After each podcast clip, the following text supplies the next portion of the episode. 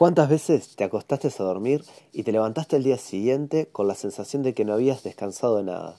¿Cuántas veces fuiste al gimnasio y por tener un día agotador o una noche poco reparadora no moviste los mismos pesos que el día anterior?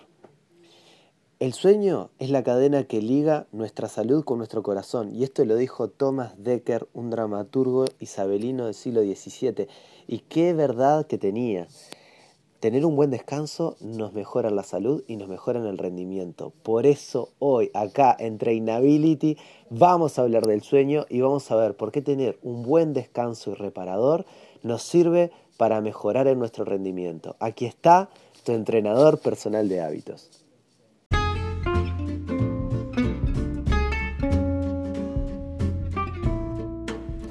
Muy buenos días amigos y bienvenidos de vuelta a Trainability, tu entrenador personal de hábitos.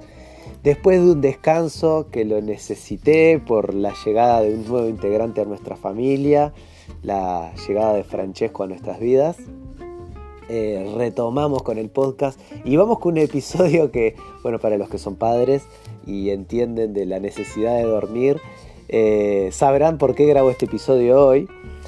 Y bueno, la falta de sueño y el déficit de sueño repercute negativamente en el ejercicio, en el, entrenamiento, en el rendimiento y también en nuestra calidad de vida, obviamente. Pero más allá de la falta de sueño, me pareció sumamente interesante sumar y agregar un episodio que hablemos en específico y en especial de lo que dice la ciencia con respecto al sueño, las horas de sueño que necesito y cómo organizar mi descanso nocturno para mejorar el rendimiento. Para todos aquellos que no nos sigan en las redes sociales, lo pueden hacer, pueden ir a mi Instagram que es et barra baja Rodrigo a mi Facebook es Elite Training Uy o en Twitter Rodrigo Luzardo 14. En cualquiera de esos lugares me van a encontrar.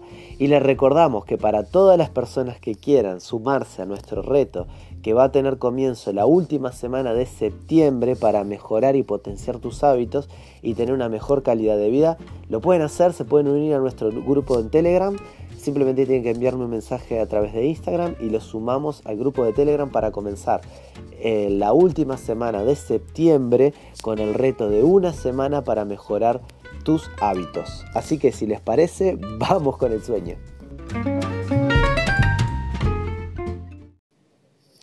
¿Y qué dice la ciencia y los avances científicos con respecto al sueño reparador?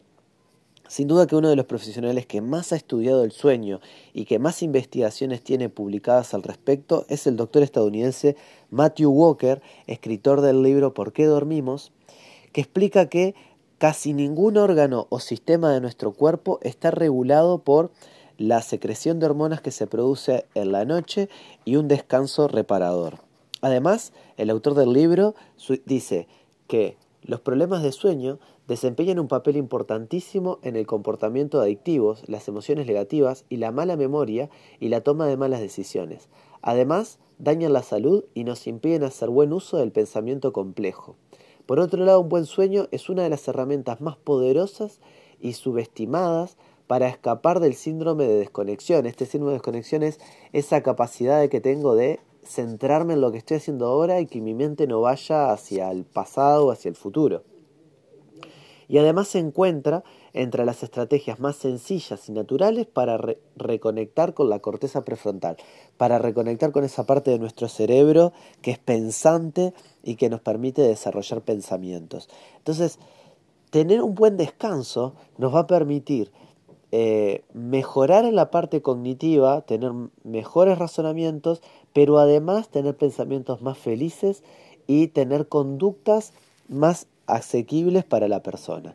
O sea que dormir bien me va a beneficiar en múltiples sentidos.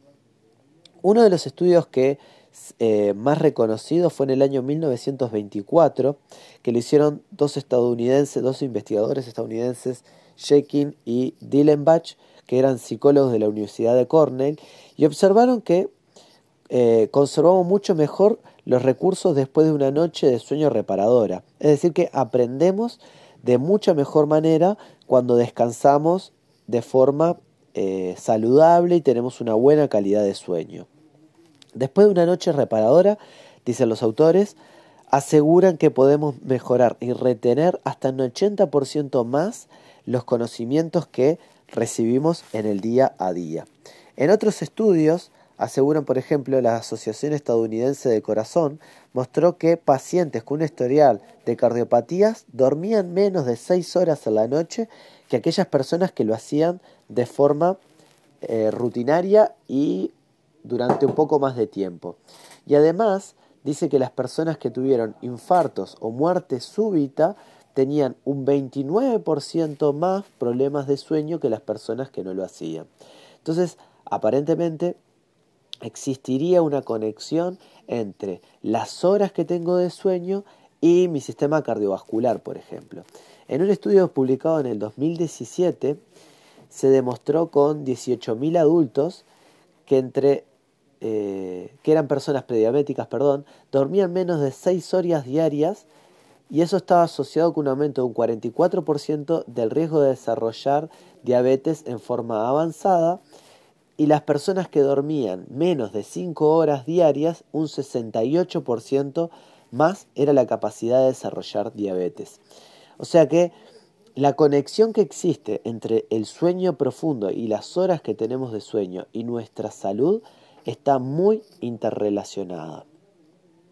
Por otro lado, una investigación realizada en el 2011 por la American Journal of Clinical Nutrition determinó que las cifras de calorías extra que se consumen como resultado de la privación del sueño son eh, aproximadamente entre 300 y 400 calorías más. O sea que las personas que duermen tienen una peor calidad de sueño necesitan comer mayor cantidad de calorías. Esto aparentemente podría ser por la desregulación hormonal que se produce por no tener un sueño reparador y durante el día compenso esa falta de hormonas a través del aporte de calorías. Eh, sea el mecanismo este o no, la realidad es que si estoy en un plan de adelgazamiento y no tengo una buena calidad de sueño, tengo que tener en cuenta que eso me va a estimular no solamente a padecer enfermedades cardiovasculares, sino también a desarrollar enfermedades endocrinas como puede ser la diabetes y además voy a estar estimulado a eh, consumir un extra de calorías más.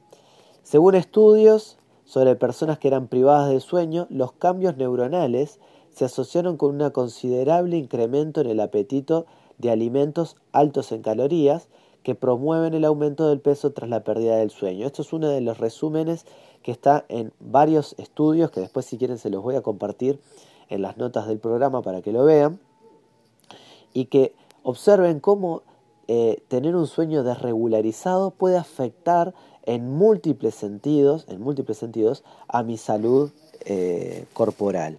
¿sí? Y durante varias décadas se ha investigado y se sabe ya en forma filedigna cómo hay una relación casi directa entre la falta de sueño y, el, y las pocas horas de sueño y, el padecimiento de enfermedades crónicas, sobrepeso y obesidad, además de el desarrollo de algunas enfermedades neurodegenerativas como pueden ser el Alzheimer. Entre otros eh, padecimientos biológicos que se pueden tener por la poca falta de sueño se destacan, por ejemplo, el exceso de peso y la obesidad, como lo dijimos, la resistencia a la acción de la insulina, el síndrome metabólico y la diabetes, la pérdida de memoria, confusión y neblina mental, demencia y Alzheimer, funciones inmunitarias disminuidas, episodios cardiovasculares, incluidos los infartos, el cáncer, bajo líbido y disfunciones sexuales, decaimiento emocional y depresión, susceptibilidad e infecciones, impulsividad, adicciones, síndrome de desconexión, reducción de la esperanza de vida, bueno, y muchas cosas más que se asocian con tener una mala calidad del sueño. Pero ahora se preguntarán, bueno, ¿y qué puedo hacer o, o qué sería tener una buena calidad de sueño? ¿Cómo podríamos hacer para tener una buena calidad de sueño? Y los autores acá sugieren diferentes puntos importantes para mejorar nuestra calidad de sueño y para limpiar nuestra, nuestro cerebro para poder tener una mejor calidad y dormir mejor en la noche. El primer punto importante que sugieren los expertos en sueño es que deberíamos tener un sueño reparador entre 6 y 8 horas en los adultos. ¿sí? Sugieren entre 7 y 8, pero dicen que bueno, que la mínima, eh, la mínima cantidad de horas necesarias para dormir los adultos deberían ser 6 horas. Aquellas personas que realizan ejercicio en forma vigorosa deberían dormir un poco más, entre 7 y 9 horas diarias. Pero ahí está más o menos la, cantidad media de horas, entre 7 y 9, entre 6 y 8. Sería la cantidad de horas recomendadas para tener un sueño reparador. En varias investigaciones que se vienen desarrollando desde el año 2012, investigadores como Schreif y, y Leaf, que son investigadores de la Universidad de Oregon de los Estados Unidos, publicaron varios artículos que resultan bastante interesantes, que es lo que ellos llamaron el sistema de autolimpieza del cerebro, también conocido como sistema linfático. El sistema linfático lo que hace básicamente es limpiar en forma física a nuestro cerebro durante la noche. Es como si fuese un shampoo cerebral para las conexiones neuronales y para las propias neuronas. Lo que demostraron estos investigadores es que el sistema linfático lo que hace es reducir eh, productos de, de desecho del cerebro, sobre todo durante la noche, lo cual mejoraba la función cerebral durante el día. Hay una proteína en particular que es la beta amiloide, es una proteína que se segrega en el cerebro cuando lo utilizamos en forma excesiva, que está muy relacionada con el desarrollo de enfermedades neurodegenerativas como es el Alzheimer y la demencia, y que aparentemente durante la noche nuestro cerebro lo que hace es limpiar este tipo de compuestos que son eh, nocivos para el cerebro. ¿sí? ¿Qué, sucede cuando acumulamos mayor cantidad de, este, de estos eh, productos de desecho? Es que la corteza prefrontal, la parte de nuestro cerebro que es la que razona y nos permite tener pensamientos más complejos, comienza a tener problemas en eh, el hilvanado de pensamientos y el hilvanado de razonamientos más complicados. Además, los investigadores lo que observaron es que con el desarrollo del tiempo, o sea que cuanto más adulto soy, cuanto más pasa el tiempo, este sistema linfático comienza a funcionar cada vez peor. Pero, pero, si las personas lo tenían mejor entrenados porque descansaban mejor y porque tenían una buena conducta del sueño, podían verse beneficiados hasta un 40% más que aquellas personas que tenían una conducta de sueño desregularizada durante sus años de vida. O sea que tener una buena calidad de sueño es importante no solamente para la parte cognitiva y el desarrollo de pensamiento, sino que físicamente nuestro cerebro se va limpiando durante todas las noches. Una de las frases más reconocidas del doctor Matthew Walker, que, habíamos nombrado recién de, del libro ¿Por qué dormimos?, es que dice que es difícil imaginar cualquier otro estado natural o medicamento, o perdón, eh, médicamente manipulado, perdón, que ofrezca una restauración más poderosa de la salud física y mental de todos los sentidos. Y antes de pasar a las recomendaciones específicas de cuántas horas de sueño y cómo deberíamos dormir, creo que es interesante destacar qué relación existe entre las horas de sueño, eh, la calidad del sueño y el estado de ánimo y de humor de las personas. Por ejemplo, en el 2007 se hicieron investigaciones en China privando a personas de sueño y a otras permitiéndoles dormir. Y observaron que las personas que tenían solamente un día de privación de sueño, la activación de la amígdala, de la parte reptiliana y primitiva de nuestro cerebro que lo que hace es prepararnos para la supervivencia, estaba mucho más activa que la parte consciente y racional de nuestro cerebro. Por ende vamos a estar mucho más susceptibles, mucho más eh, reactivos cuando tenemos eh, privación del sueño que en cambio cuando descansamos bien. Cuando se estudian las, a través de resonancias magnéticas nuestros cerebros durante el sueño, vemos que hay una etapa del sueño que se llama el sueño profundo o sueño REM, en donde nuestro cerebro lo que hace es desconectarse y permitirle como descansar un poco más para reconectar al día siguiente. Lo, llevamos a, a boxes, a nuestro cerebro le hacen la delineación y balanceo y queda listo para eh, comenzar al día siguiente. Es ese reseteado que el cerebro necesita para continuar al día siguiente. ¿sí?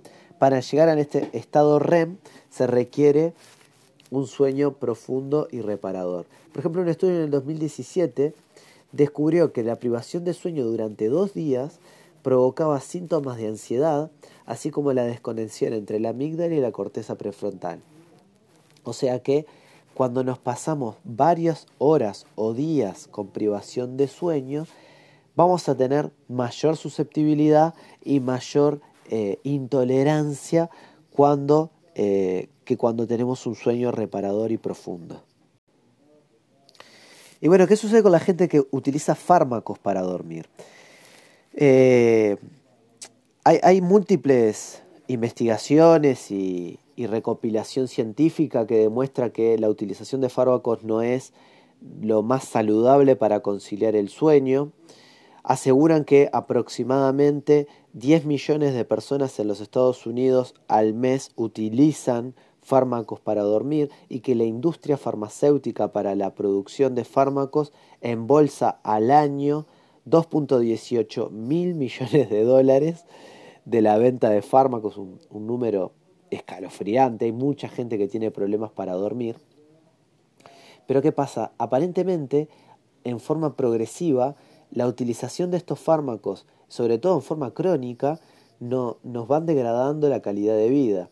En un estudio realizado en la Universidad de Oregon, aseguran que las personas que utilizan fármacos para dormir con prescripción médica tenían un riesgo de unas 530 veces mayor de, morir en forma prematura que quienes no lo tomaban.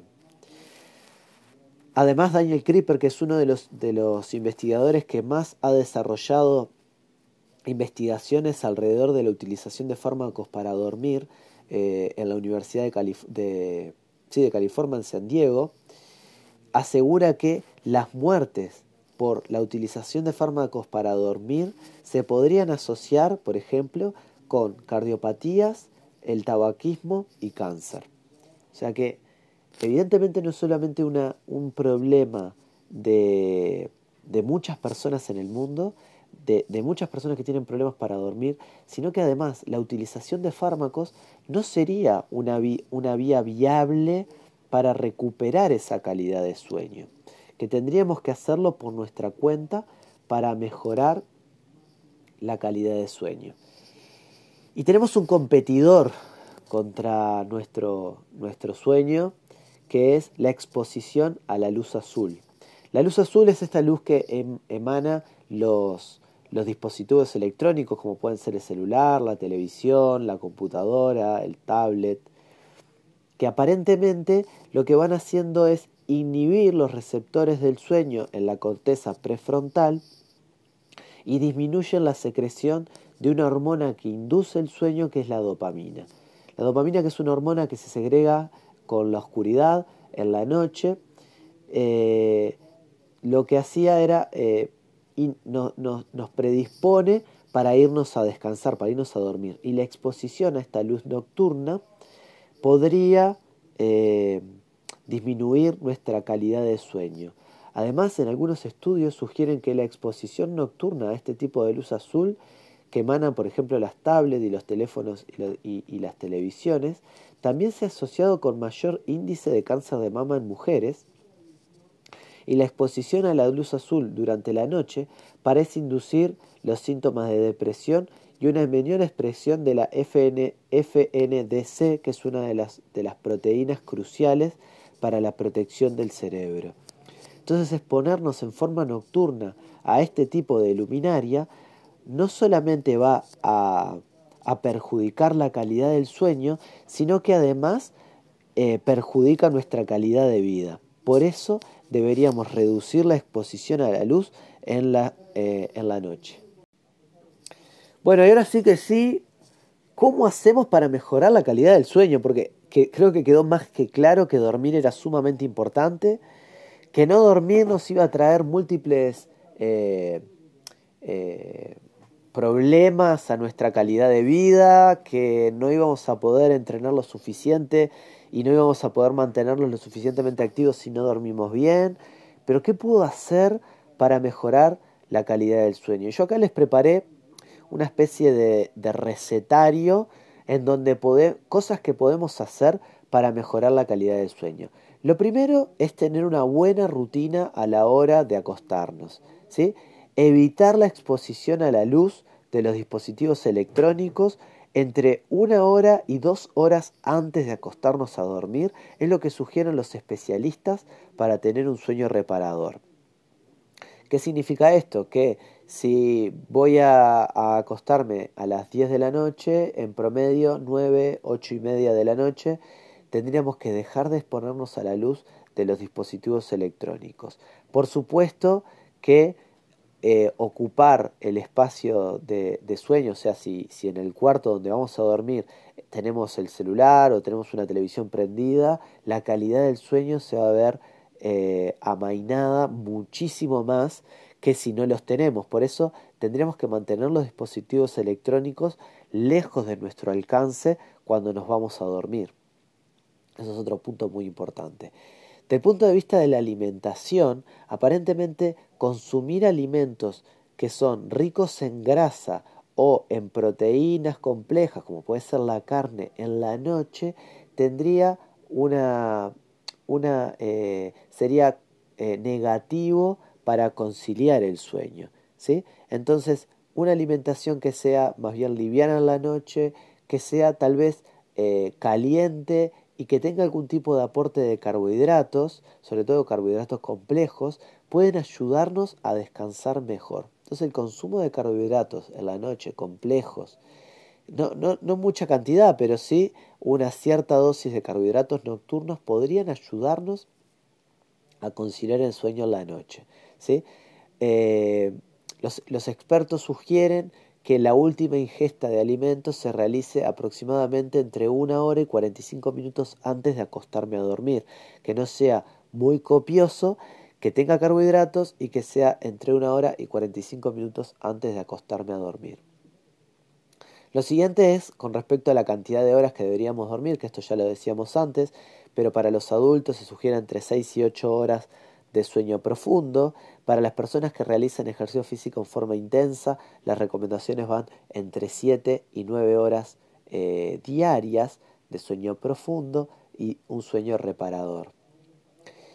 Además, eh, se sugiere que las personas que durante el día, a pesar de dormir, sientan cansancio, sientan que durante el día se sienten cansados, que consulte con su doctor porque podrían tener algún tipo de problema del sueño que puede ser desde bruxismo hasta movimiento del cuerpo y las extremidades, lo que se llama eh, pies activos o piernas activas. Son personas que se mueven mucho durante la noche y por eso no descansarían lo suficiente.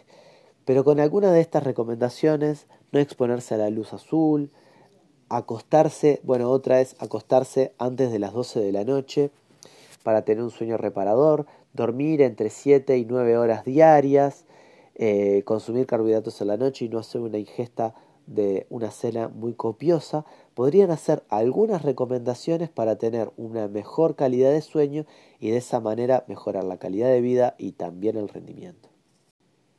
Así que bueno amigos, esto ha sido un episodio más de Trainability. Este me quedó un poco más largo que lo normal porque tenía mucha información que compartirles y además tenía muchas ganas de grabar este episodio porque, porque bueno, me parecía sumamente importante eh, compartir con ustedes la, importancia que tiene el dormir bien. En este momento que yo estoy durmiendo tan poco y, bueno, también eh, mi esposa lo está haciendo porque por la llegada de nuestro nene, pero que entiendan y sean conscientes que solamente con modificar alguna de las cosas de las que estuvimos hablando puede mejorar drásticamente nuestra calidad de vida y drásticamente nuestra calidad del sueño y de nuestro rendimiento. Me despido, les agradezco por haber estado ahí, por escucharme, por, por compartirme eh, todo lo que me comparten a través de redes, cuando me ven, me dicen que el podcast lo usan para hacer ejercicio, que lo hacen mientras cocinan, me da mucha alegría que así sea y que les sirva estos contenidos que compartimos. Espero verlos la semana próxima con otro episodio más de Trainability. Y sin mucho más, me despido. Un abrazo grande. Nos vemos la próxima. Chau, chau.